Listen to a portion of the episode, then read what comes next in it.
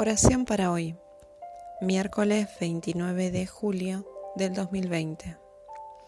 Aunque fue crucificado en debilidad, ahora vive por el poder de Dios.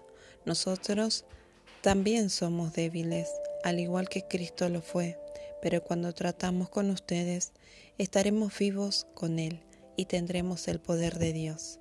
Segunda de Corintios 13, 4.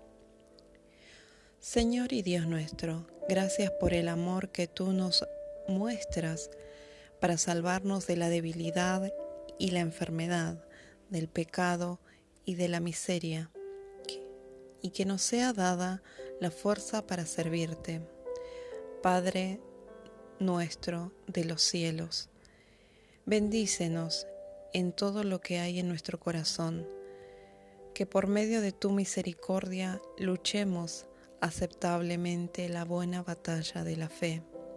Bendícenos en estos tiempos y permite que la justicia tome la delantera y vivamos en paz alabándote para toda la eternidad.